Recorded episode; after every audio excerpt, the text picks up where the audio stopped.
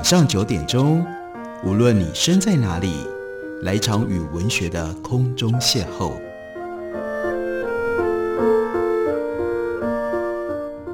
杨照谈书，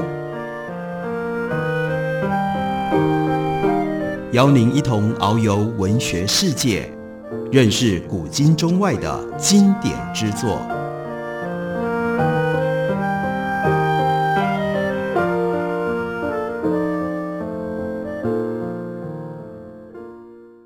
各位听众朋友，大家好，欢迎收听杨照谈书。本节目于台北广播电台 FM 九三点一，每个星期一到星期五晚上九点为大家播出。我是杨照。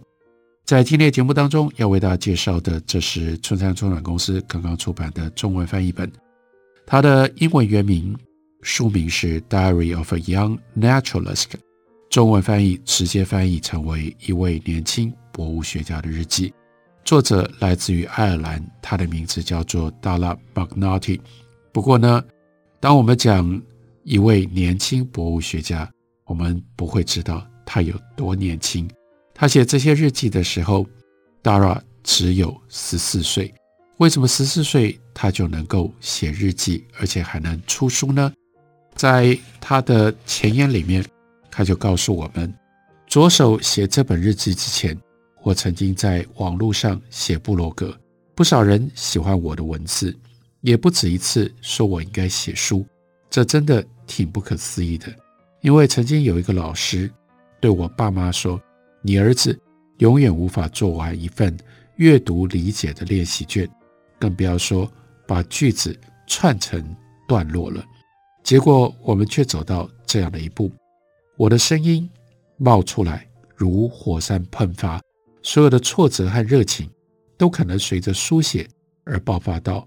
这个世界上为什么会有这样的对比？老师认为他完全不会做阅读测验，也没办法写作文，但他居然在十四岁的时候就能够写书，到了十七岁的时候就能出书呢？后面这一段话就解释了。他说：“我们一家人不止血脉相连，我们全都是自闭症者，除了爸爸。爸爸在家里面反而变成了唯一的那个异类。”同时，也是我们赖以解构各种不止在自然界，还有人世界奥秘的人。我们共同造就了一个古怪而混乱的团体，而且这团体还蛮酷的。我们像水獭一样亲密，彼此依赖，相互扶持，在世界上走出自己的路。所以这本日记在相当程度上，也就是记录了这一家人如何走出这样。非常特别的路，我们来看一下这段日记，是他记录搬家的事情。七月二十五日星期三，我们搬家了。这件事情已经发生，不止搬家，也搬到不同的郡。如今我住在唐郡的卡索维兰，一个小型的现代住宅区。花园里有各种原生的树木，有花楸，有白蜡树、樱桃树和悬铃木。树干爬满了常春藤，森林公园就在马路的对面。过去几天有如旋风，现在黑暗盘踞着我的心。我始终没有书写的动力。我常常听到 depression 这个词，但我不知道此刻的感受就是 depression，还是对于生活改变的正常反应。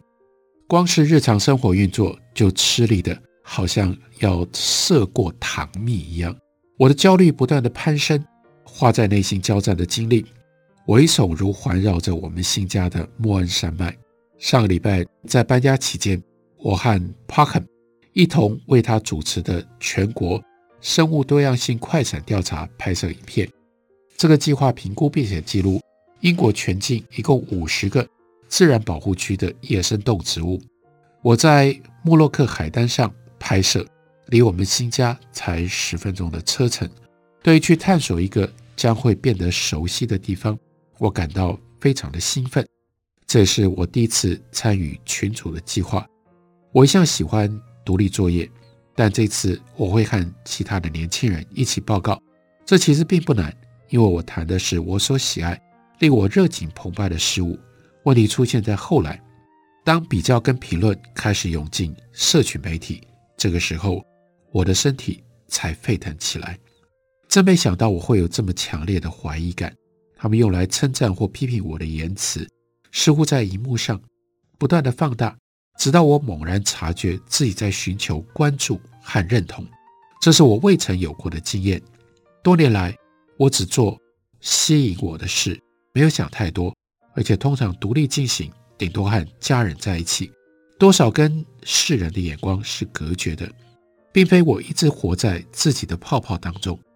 只是没有什么人来探看或者关心我在忙的事情，但这一次，因为和其他年轻人、社会运动者还有保育专家一起，我突然发现自己执迷于比较我和别人的言辞举动，甚至于脸孔，令我心烦意乱。如果我会这样，别人想必也难免。这所有的比较，难道会有尽头吗？过程当中一定会让你忘却了原来的初衷。我们也会因此而迷失。崩解当中的生态系统需要我们的支持，野生动植物需要我们保护。不过，它的迫切性却因为人类的自恋跟不安全感而被忽略了。上个礼拜在推特上的执迷让我心悸加剧，除了断线关机，没有别的方法。我至今还在关机的状态，可是我的热忱跟我的兴奋。我觉得已经被沾污了，那些言辞伤害了我，而我只想伤害自己，因为这一切带来的羞耻、内疚，还有迷惘。我是一个没用的人，常听人家对我这样说，通常是当我蹲在地上捂着耳朵的时候。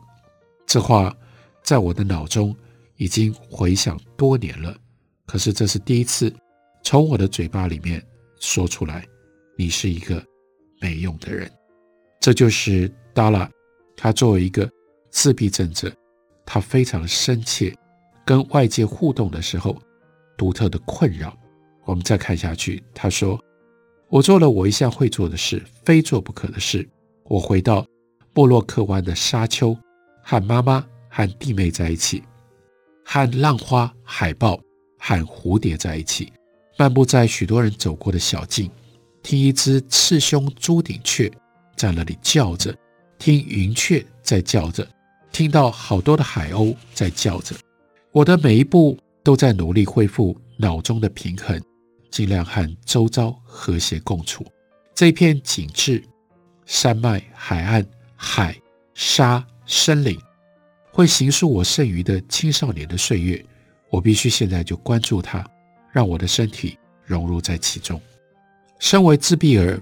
我是一个完美主义者，我总是设法在证明自己其实是个冒牌或是个失败者。很多人都比我更符合条件，在社群媒体拥有大批的追随者，谈吐得体，仪表端正，为野生动植物请命，对气候变迁义愤填膺。我始终相信自己是挺身而出，也开始感觉到我的声音被听见。用我自己的方式，我以为我是在协助。捍卫大自然，透过在地方上、学校里采取行动，借由记录资料对科学做出贡献，并且参加抗争。我的个性不适合四处奔走，反复陈述自然界饱受残害的统计数据，因为那不在我的经验之内。这让我感觉到绝望，只想把头埋起来。但这就表示我很软弱吗？我是否太麻木不仁？这表示我不在乎吗？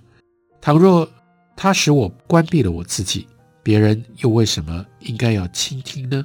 我就是格格不入，我不是那种人，无论身心都不允许。我必须要接受我自己的局限，或许也包括接受我自己的长处。我希望能够协助找到解放，但这个时候却觉得自己变成了问题的一部分。真高兴。走出了屋子，逃离还没有拆封的这些打包箱。我在魔鬼牙山萝卜上发现了一只六星灯蛾，红白相间的翅膀停歇在紫色的花冠上。哥德风冲撞上黄世风，这些微小的野生生物照亮了莫洛克湾的阴天。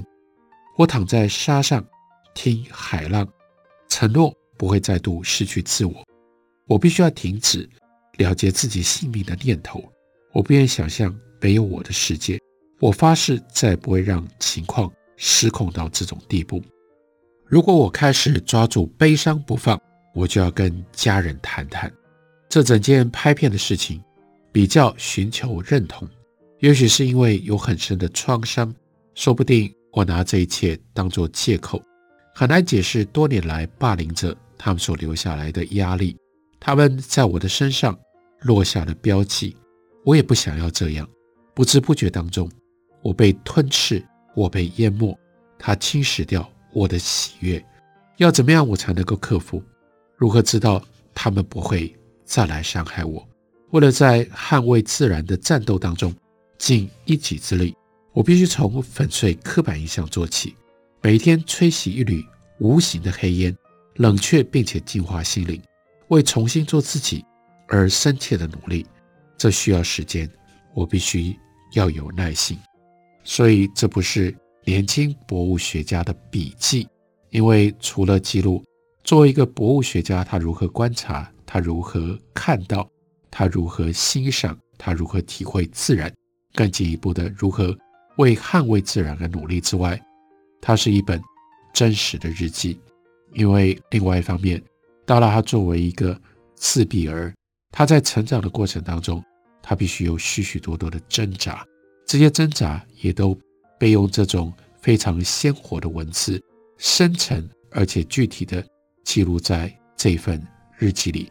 包括刚刚讲到他如何在自我认同上面所产生的痛苦挣扎，以至于甚至出现了要了结自己性命的念头。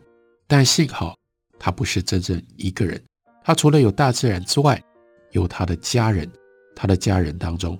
他的弟弟妹妹，他的妈妈，也都活在自闭症的状态底下，因而给了他力量。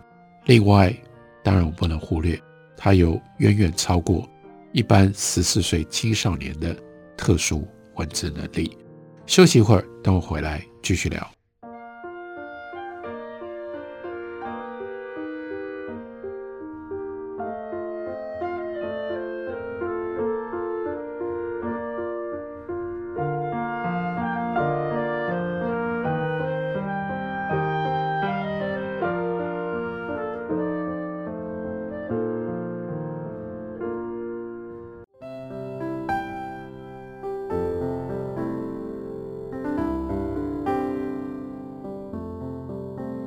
听见台北的声音，拥有颗热情的心，有爱与梦想的电台，台北广播 FM 九三点一。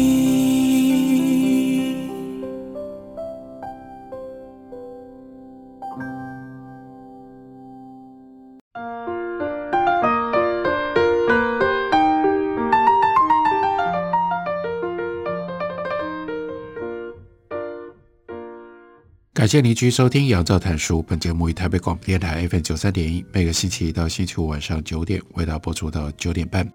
继续来为大家介绍 Dara McNulty，他在十四岁的时候他所写的日记。我们要看的这段日记，时序已经进入到秋冬之际，是十一月底，黑暗即将降临，光线变得越来越珍贵，借由偷走白日，夜晚带来一种紧迫感。他开始夺走花园里的歌声，但也向我们展现那些被夏日的丰盛所掩藏的处所。我可以探索这些新的地方，躲在其中，感受光线变暗，但原野上仍然有音乐的声音可以听得见。所以，我们决定要开车到 Dompatry 的克伊尔河去聆听。有一条步道的起点是停车场。在那里有红嘴鸥聚集，尖声的乞讨向托波森盘旋不去，动作大的把绿头鸭的羽毛从柏油碎石路面扫到半空中，这种景象令人不安。但我忍不住看它们不断降落在垃圾箱上，并且在野餐桌下拼命地搜寻。当一辆车停下来，驾驶的女士带着一桶满满的面包出现。场面随即陷入狂乱，我觉得每一次海鸥的移动，都像是一只飞镖，为了保命而抢食。飞鸥食物银行在这里出现了。妈妈带着我转向步道，远离这一切。但即使走远，听不见那片喧闹，我的心仍然被重重地锤击着。我在河畔的长凳坐下来喘口气。妈妈陪着妹妹去捡树枝，弟弟坐在我的旁边。弟弟也感觉到了海鸥的饥饿。我们聊起这件事情，直到尖亮的“鸡”这种声音引发我们的注意，一同抬头，我们寻找戴菊这种鸟那一道灿烂的冠纹。几乎立刻就看见这只戴菊鸟在刺阳的枯枝间闪动着，它降落。开始啄覆满青苔的树干，再展翅侵略盘旋，一只飞过一只，找昆虫和蜘蛛吃。我转过身，却发现弟弟洛坎不见了。他听到附近有别的声音，那里有一帮银喉长尾山雀在群声鸣啸。我加入他一起去看，水样的阳光从云层迸射进来。温暖地倾注在我们的身上，鸟儿狂飞乱舞，惊险地维持平衡，圆滚滚的身躯和不成比例的长尾巴。弟弟跟我相视而笑，望着这种银喉长尾山雀，我们的满足溢于言表。我们把这样的景象、这种动物存放在心里，一条银色的纺线把我们系在一起。再往前走。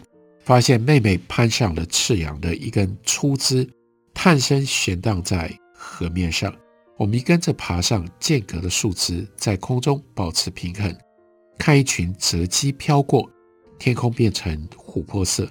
一阵凉风噼啪吹来，我让风落在我的胸、我的唇和我的手指上。有一只鸭子看起来不太一样，透过双筒望远镜细看。发现它的眼睛是金黄色的，下方有一块白斑。这只鸭潜入到水里，我追踪它，直到它再度浮出来。黑缎般的头颅闪耀着绿色光泽，这应该是一只雀鸭。它们真美。也许这只雀鸭单独在这里过冬，因为附近看不到雌鸭。我们很少想到它们在水底下做的所有的努力。两只带蹼的螺旋桨。不断地转动，好让鸟儿能够轻盈优美地滑行在河上，就像我这种自闭儿啊。表面上没有人看出我们需要下多少的功夫，花多大的力气才能够融入人群，跟所有其他人一样。我告诉弟弟和妹妹，把望远镜传给他们轮流看，每一个人都赞叹连连。妈妈在下面叫我们了。说我们如果不赶快动身，没有办法在天黑之前进入到观鸟屋，我们就留下了树枝，依依不舍。三个人果然是兄弟姐妹啊！等到我们抵达河畔的观鸟屋，天色已经昏暗，这里仍然是神奇的地方，而且没有别人，表示我们可以各据一面窗而坐着。我们开窗让寒气进来，跟着传进来的还有小水鸭。在灯芯草丛的声音，还有白冠鸡咆哮着欺凌绿头鸭。河对岸也有动静，一群小便行沿着田边在觅食，它们的冠、它们的羽开展，像扇子一样。某一种看不见的惊扰，让它们全部都飞起来，在古铜色的云层上方喷发出一阵明灭闪烁，最后一抹斜阳。把阴影投在这迷你的群飞队形上，他们的声音是“皮威，皮威”，是这样的声音，羽翼挥洒，并且鼓动着，他们就一起旋绕了一圈，才再度回到地面。这个时候，夕阳西沉，时间到处流逝，却在这里停住。我可以感觉到小便行，仿佛他们都在我的身边。世界运转的好快。太少人关爱，却有太多的残酷。在这里，一切静止，乐声充盈，鼓刺鸟鸣，偶尔有人类的惊叹和傻笑。尽管有夜幕低垂，这仍然是一个金灿光亮的日子。这我们不得不说是非常漂亮的文学散文了。进入到冬天，达拉说，冬天的黑暗宛如幽灵呼出阵阵的冰风，下雪天如魔似幻，但其余的冬日呢？枯竭的日子淹没在苍灰和棕褐色当中，一幅湿淋淋的水彩画，丰盛不再，显露出大地的轮廓和形状。骨架赤裸的尖塔在薄暮当中迎接、拥抱占据越来越多时日的夜晚，感觉天空比以往任何的时候都要更来得近。它的压迫有时是温柔的，更常是凶猛的。它的美、空气的脆弱以及黑暗，让所有的季节黯然失色。对我来说，冬天如今感觉像一段成长的时光。用来沉思，用来跟死去的人进行联系。这些人，他们过去的故事，他们的信息，他们留下的东西，越来越多黑暗，也就意味着越来越安静的夜晚，万籁俱寂，只听到欧亚区的歌声，另外有秃鼻鸭、寒鸦、渡鸦，或者是冠小嘴乌鸦，远方的海鸥鷦啼，我能够在这里。听到了很多很多的声音，有些人觉得摸黑起床是最困难的部分，但我乐此不疲。从小时候跟妈妈共度的那些清晨，在被毯下偷偷讲故事，日出之前下棋，不论什么样的季节，等到天亮，感觉我们已经做了好多的事。我常常独自起床，追踪拂晓之前的声音，时钟滴答滴答。充油式电暖炉嗡嗡的运转，注满了热水的暖气管嘎吱嘎吱的响，齿轮转啊转啊，启动了一天。然后曙光来了，寒鸦在延伸的屋顶上跳舞，接着是一只欧亚菊的高歌，乐高玩具盒里的积木散落了一地。当我摆出爸爸的旧西洋棋，木头相碰出声，漆黑的黄铜山已经松脱了。上面用原子笔以盖尔字母写着爸爸的名字，在寂静的黑暗当中，一切准备就绪。这是迎接一天最好的方式，在天亮前时刻标记，在一天揭晓之前看时间拉开帷幕。冬天里可以看到更多的东西，风穿过时候树枝的颤抖，更多栖息的身影，还有许多。等着我们去发现。我清楚记得一个十二月的日子，沿着拉杆签道，触目看到的都是亮晃晃的白色。我记得自己穿的大衣是米色粗呢，另外有连帽，另外背后有帽子的那一件，因为我很喜欢蓝色长筒胶靴。我的卷发长长了，弟弟正在往前跑，那是弟弟第一次奔跑吗？而我呢，也许那个时候三岁，不晓得其他人是否能够记得那么久远的过去。对我来说，这些记忆无比鲜明，清朗如钟，爽脆如我们那天下午的脚步声。太阳很低，但十分的明亮。我们还要走一长段的路，才会遇见那些像河面弯拱的柳树，各种可能性低悬在那里，生命之岛迫近。出于直觉，我安静下来，走得更慢。我看到一圈涟漪漾开来，搅乱了树枝的倒影，平滑的背，乌黑悄然的潜行。我指给爸爸看，我们坐在那里，动都不动。妈妈搂着弟弟，在他的耳边轻语，让他也不要乱动。那是阴暗的身影，水獭出现了，羊昂首求泳。我们看得好清楚。而且四下无人，只有极静和水獭，水獭和极静。我感受到这一刹那这一刻的重量，因而一滴泪滑落在我的脸颊。我不知道水獭为什么要逃遁，水獭就是会这样。当他转身消失，更多生气填补了他留下的空缺。先是鸟嘴出现，那是一道蓝光射过河面。这么迅速的翠鸟，一定是来自我小时候的想象。啜泣就是这样开始的，一发不可收拾。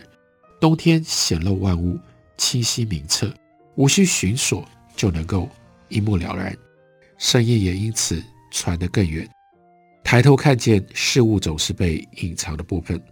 当然，冬季的漫长造成了负面的影响，冬季变得令人难以消受，尤其是当满心渴盼的春天看似遥遥无期。水踏日过了之后，雪融了之后的每一天似乎都更加的灰暗。我仍然能够看到那些并未真正出现的色彩，翡翠鸟闪烁的涟漪。而今我即将要过完十四岁的最后三个月，依旧保有那样一份记忆。每当黑暗变得不堪负荷，当夜晚不再是朋友，而更像是敌人，覆盖着你，重重的压下来，使你几乎看不见。也没有办法呼吸，我就会抽出这一份记忆，我将这些时刻储藏在内心，积累在一个个档案柜里面，专门放我注意到和发生的事，以待最需要的时候就可以取出，用来照明。我必须进入世界寻找新的事物，他们始终在那里，始终都在。十四岁的青少年，但非常明显的。Dara Magnotti，他有一份来自于自闭症那样一种特殊心灵运作的老灵魂，老灵魂加上对于周遭自然特别敏锐的观察，而形成了这样一本精彩的书。书名就是一位年轻博物学家的日记，介绍给大家，推荐给大家。感谢您的收听，明天同一时间我们再会。